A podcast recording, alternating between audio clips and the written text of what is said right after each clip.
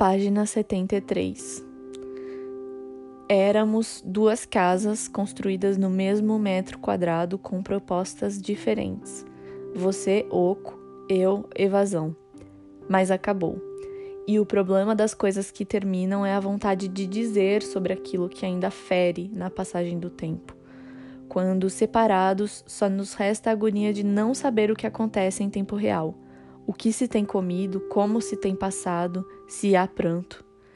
Quando as coisas terminam, a luz da cozinha é apagada porque não há jantar. As gatas não miam por tristeza ou insolência. O mundo é menos mundo porque deixa doer. A dor cicatriza e anestesia a pele, e temos vontades absurdas de reatar, de colocar a mão no destino e segurá-lo entre nós e a pessoa amada. Por muitos dias quis arrancar a decoração das ruas da cidade e tudo que pudesse, num lapso ou falha da minha autorresistência, lembrar você ou os meses que olhamos juntos para o mesmo caminho e queríamos ficar. Por vezes, desvio das rotas que fazíamos, desperdício tempo enchendo a mente com coisas rasas para apagar qualquer resquício seu. Enterro movimentos e ações que me lembrariam você os ovos nem tão fritos no café da manhã, a carne passada demais no, no almoço, os dramas franceses e amadores que nem entrariam nos catálogos da Netflix. Mas ainda lembro de pequenas coisas, e tudo o que isso faz é doer. Coloco meus dedos sobre o teclado do computador, ainda afetada pela ideia de você.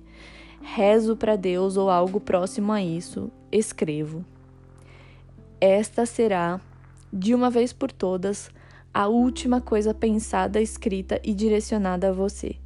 É quase meia-noite, não preparei meu jantar, as gatas não miaram, as paredes continuam com cheiro de tinta roxa. Você não veio. E você não vir não é o maior dos problemas, mas a ideia acostumada de que, por você ter vindo todos os dias durante um ano, você viria hoje também. Erramos por nos acostumar ao conforto da estadia e, mais do que um amor romântico e naturalizado, nutro por nós uma espécie de apego. É isso. Estou escrevendo dessa última vez para me aliviar da afetação que você causou, porque houve mágoa e perdões que não foram aceitos, reiterados ouvidos, porque as velas que você comprou para o Natal não serão usadas em ocasião alguma porque os tapetes e a luminária do quarto serão depositados num saco preto displicente, porque eu entregarei à minha vizinha. Você me fez entregar nós às pessoas que não sabiam da sacralidade do amor. Depois do fim, passei a me agarrar a qualquer resquício daquilo que poderia me distrair da memória conflituosa que criei. Salas de cinema lotadas, faxinas concomitantes ao seu cheiro indo embora dos cômodos.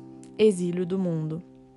Mas, embora todo o processo de reconstrução tenha sido doloroso e muitas vezes atormentador, escrever essas palavras mastigadas me reconforta debaixo disso que chamam de trauma.